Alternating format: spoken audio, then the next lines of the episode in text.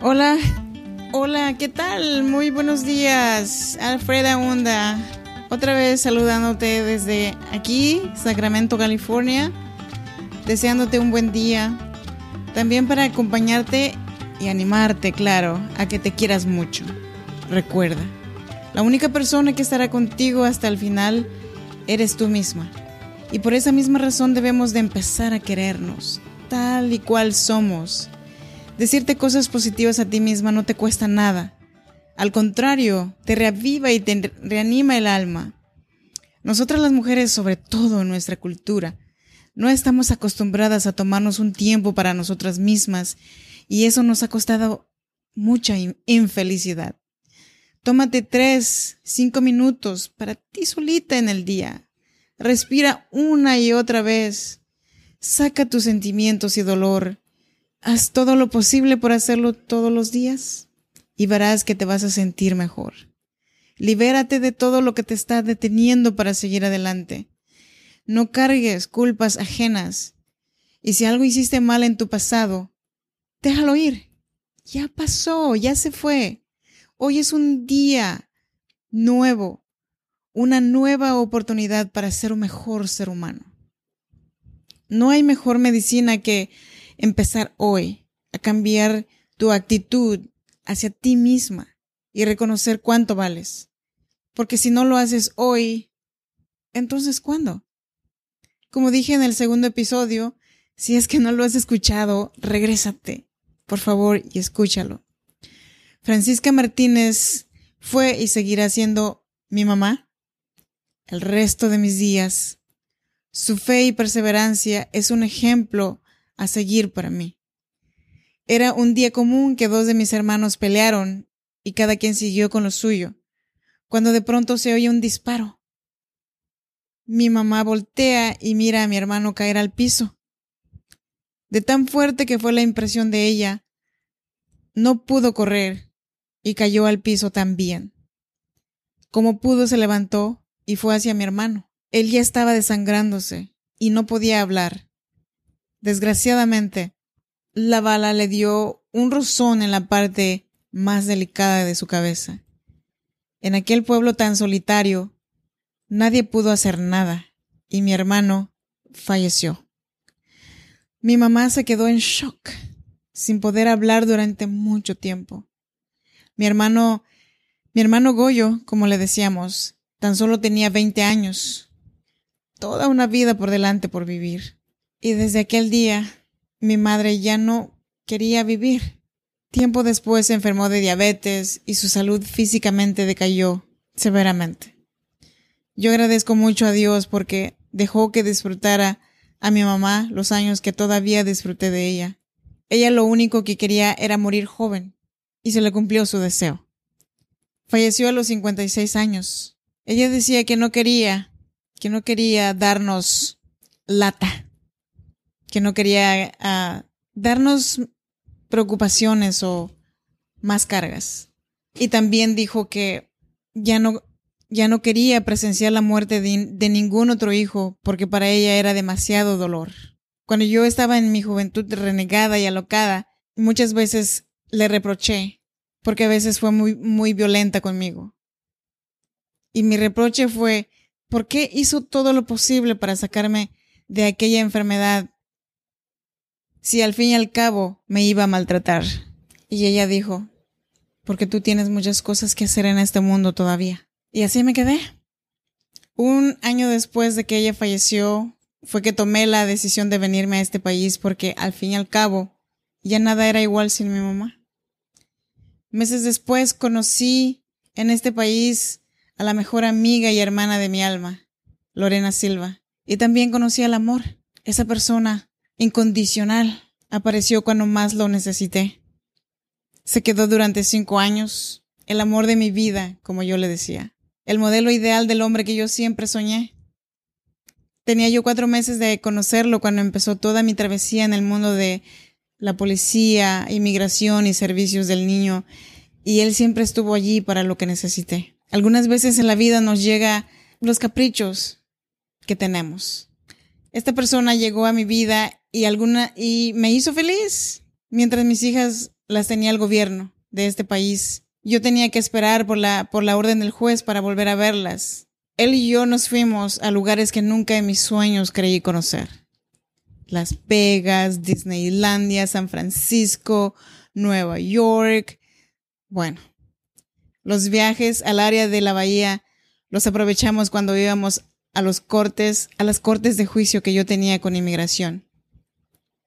Porque si recuerdan, yo ya tenía una orden de deportación. Infinidades de lugares más. Has de pensar, bueno, pues esta mujer se paseó mientras sus hijas estaban lejos. Pues déjame contarte, esta misma persona me miró como era mi sufrimiento al no tener a mis hijas conmigo. Y por muy cruel que parezca, yo estoy agradecida. Yo estoy agradecida porque por lo menos hizo posible que mi mente se enfocara en que, que mi mente no se enfocara en lo negativo de esa situación. ¿Me entiendes? Um, muchas personas me preguntaban, me preguntan hoy, ¿cómo fue que pudiste pasar todo eso? Yo, yo, yo me hubiera muerto. Yo no hubiera podido hacer eso. Pero como nadie sabe cómo trabaja los misterios de la vida, allí estaba yo, paseando. Y cuando regresaba del viaje, volvía a mi sufrimiento de no tener a mis hijas. Los viajes y todos aquellos lugares maravillosos nunca los disfruté completamente porque parte de mí nunca estuvo ahí. Pero como todo en la vida tiene un principio y un fin, el nuestro llegó después de cinco años de convivir. Él tenía problemas. Yo los tenía también y dobles. Por eso, cuando en un momento de enojo me dijo que él me permitió la entrada a su vida por mi situación de aquel momento, ese día él terminó conmigo. Yo todavía me quedé, porque yo sí estaba enamorada por todas aquellas cosas que él hizo por mí cuando, cuando me encontraba yo aterrorizada por, por, por, por, el, por el futuro, por el qué pasará, qué va a pasar, qué, qué, cómo va a terminar esto. De alguna manera, esta persona me hizo olvidar muchas cosas por la manera en cómo actuó conmigo. En, el momento en que yo necesitaba, como se dice, el apapacho, tú sabes, cuando necesitas que, o cuando necesitas sentir que, que, que, tienes a alguien que, que te respalda, que no estás sola. Pues bueno, yo me sentí así y por eso quedé profundamente enamorada. Pero el golpe de aquellas palabras venían a mi cabeza cada vez que teníamos algún malentendido. La situación ya no era agradable y se tornó mucho peor cuando lo descubrí texteando con alguien más a través de Facebook. Todas mis inseguridades regresaron, todas. Porque él me, me había dado tanta seguridad cuando, cuando llegaba con rosas, querida por alguien, y cuando yo lo miré texteando con otra persona, él dijo que, que, que no era lo que yo creía. Pero bueno, yo creo que las mujeres no somos tontas y realmente no, las mujeres no somos tontas. Y yo ya no le creía para nada. Pero aguanté mucho tiempo hasta que él amenazó con llamar a la policía por una situación que tuvimos. Él llamó a mi amiga Lorena diciéndole esto y Lorena me llama a mí diciéndome, que me saliera de la casa porque este problema ya iba para mayores y le daba miedo de que esta persona cumpliera su amenaza. Es aquí donde entra esta palabra que dices, tú tomaste tus decisiones, tú tienes que tomar tus decisiones. Yo tomé la decisión de abandonar a aquella persona que, aunque lo quería en aquel momento, mi relación con él ya no era agradable y lo dejé ir. Dos meses después lo miré con alguien más, entonces sí me dolió pero fue bueno también, porque empecé a sacarme ese amor desde la raíz y, y lloré y sufrí y hasta bajé de peso. y también Lorena estuvo ahí para darme sus consejos de mamá. Yo ya no era feliz con él. Yo siempre escuché a mi amiga Lorena, como ella siempre me, decía, escúchame Rosita, haz lo que te digo. Ella me llamaba Rosita porque ella sabía que a mí no me gustaba mi nombre, Alfreda. Pero, es, pero esa es una otra historia más. Ahora lo único que quiero confesarte es que estoy trabajando mucho para, para aceptarme tal y cual soy, como, como lo estoy, como lo estoy tratando de transmitir. no soy perfecta, estoy trabajando en eso. Y aceptarme a mí misma, quererme a mí misma, es una de las ah, primeras cosas en las que quiero empezar. Entonces, a mi amiga, que en, en mi teléfono, este, como contacto, yo la tengo mi jefa.